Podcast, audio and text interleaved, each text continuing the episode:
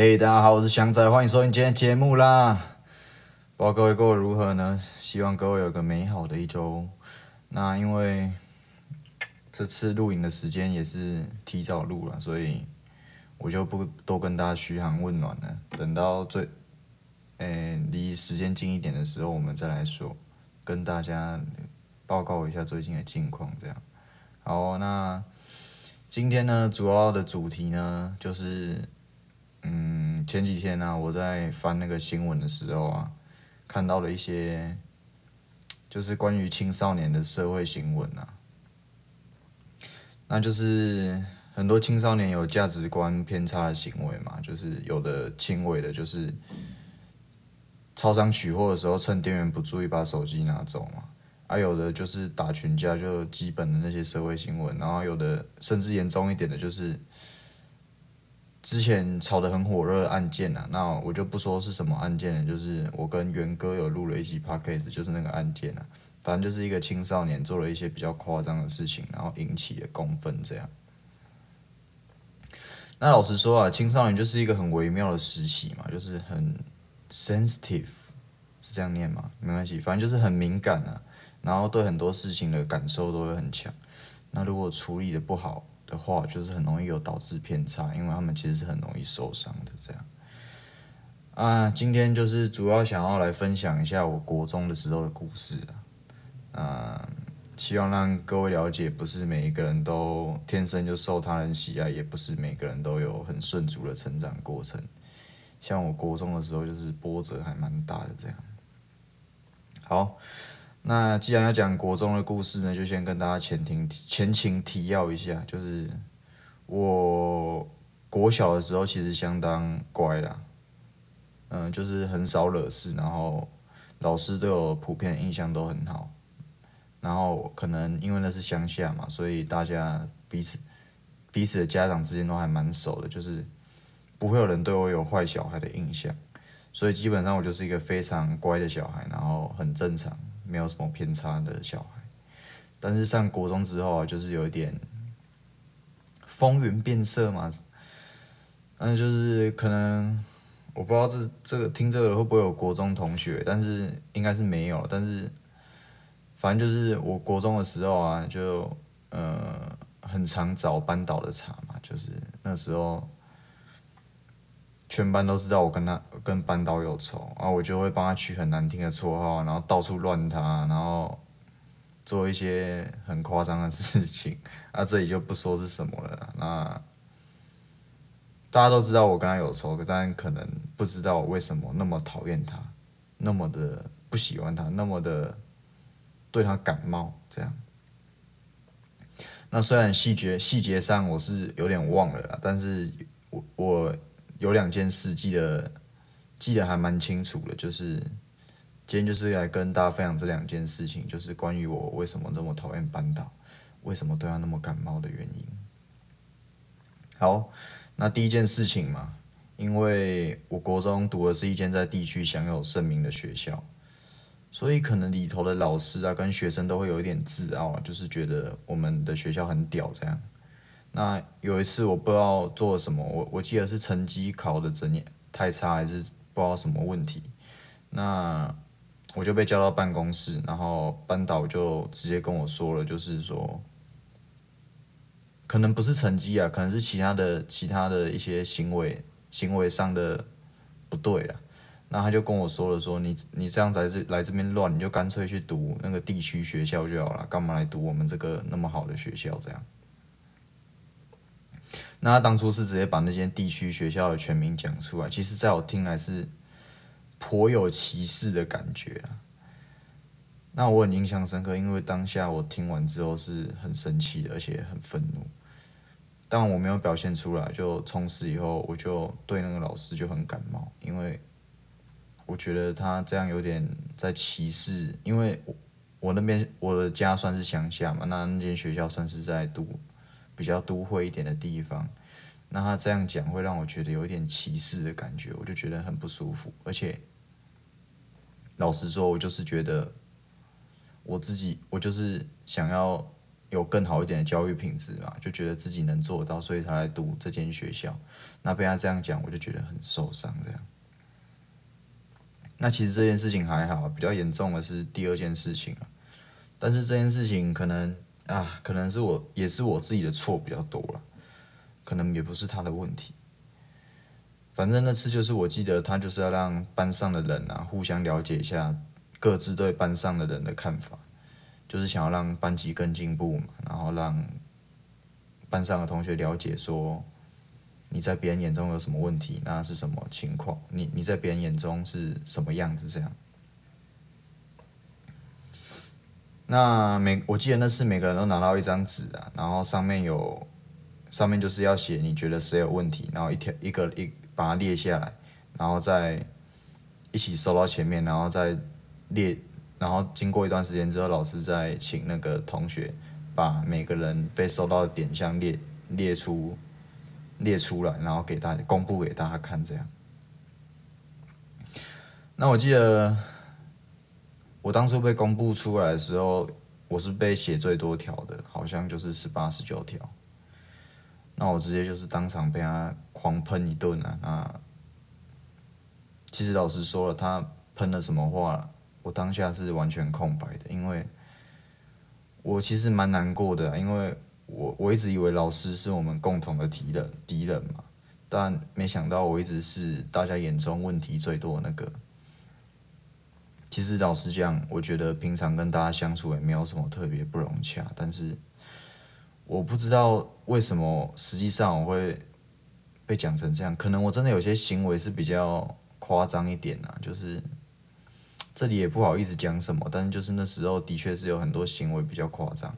那我不知道，就是在同学看来我是这么有问题的一个人，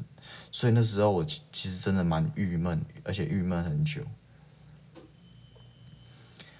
坦白说啊，这件事情不是他的错啊，因为也不是他直接对我怎样嘛。但是因为他让我了解到了，说我是被大家讨厌的，我是被大家厌恶的，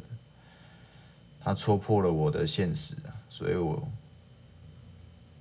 我我就非常讨厌他，我就觉得他让我得知这个事实，我觉得很受伤。这样，那以上只是大略讲了一些点啊，就是基本上我国一的生活就是被大家歧视嘛，就是，呃，就是成绩也不好啊，然后也没几个朋友，可能有有有几个比较好的，但是大部分的人。都觉得我是智障吧，然后算是很灾难的事情。那成天惹事啊，虽然也不是多夸张啊，但是就是让大家都觉得我，哎，我有病，我我我是问题儿童这样。我的爸妈也一天到晚到学校处理我的事情嘛，因为就是惹了很多，闯了很多祸。那什么呛老师 那些，然后什么，啊，反正就是一些偏。不太好的行为啊，那家里头的关系也很糟糕啊，就因为一天到晚被老师叫过去，回家应该也讲不到什么好话这样。但是呢，这件事情呢，在我升国二的时候有一些转变，就是那时候我去上了一间补习班，就是升国二的暑假嘛，那要新生理化这两个科目，那虽然我成绩很烂，但是我妈就觉得想要让我。试试看，去补一下，那我就去上了那个课。那刚那里头的老师啊，就现在回想起来，就算是我国中时期的大恩人了。他上课很有趣，啊也很关心学生。所以呢，其实自从去上那个补习班之后，我有很长一段时间呢，我是很喜欢去补习班的，因为只有在那边，我觉得才能找到温暖。因为老师愿意关心我，老师愿意跟我讲那些有的没的，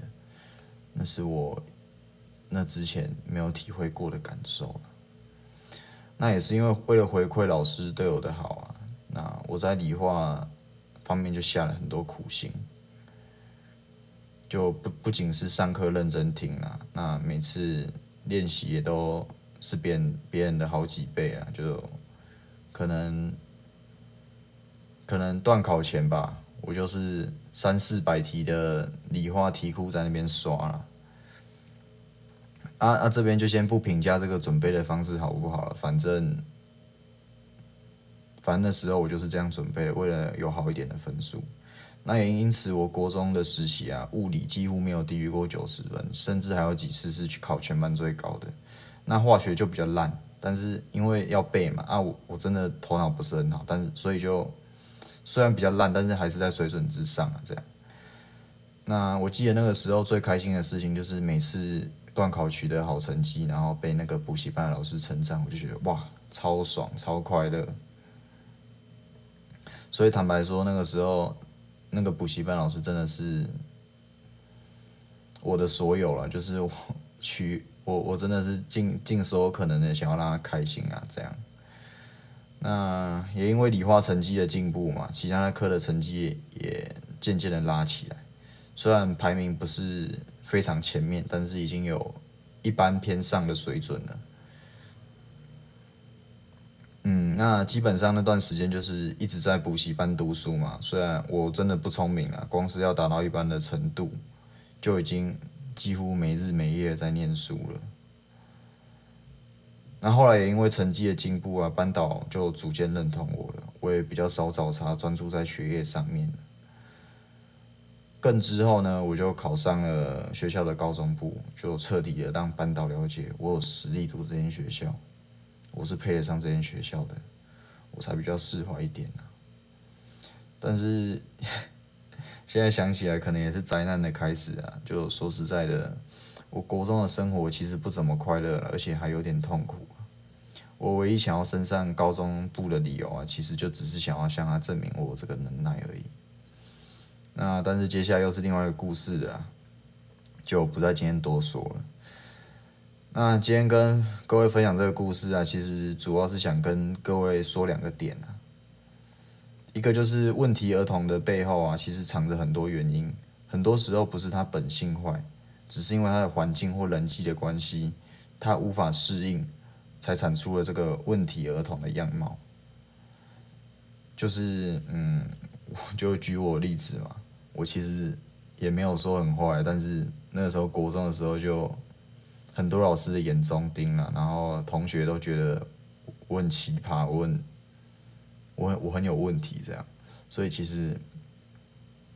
可能只是因为适应的不好，或者是一些环境的影响，其实本性我的本性是不坏的这样。那第二点呢是重要他人的重要性。那我上大学之后呢，也认识了一些飞行少年嘛，就诶看着他们呢，从一开始入学的。问题问题问题问题，大学生到很努力获得，到一直努力，到最后获得大家的认同啊。其实身边通常都有一个很关心他们的人，愿意包容他们的人。那看着他们呢，我我其实就想起那个以前跟补习班老师的回忆了。那。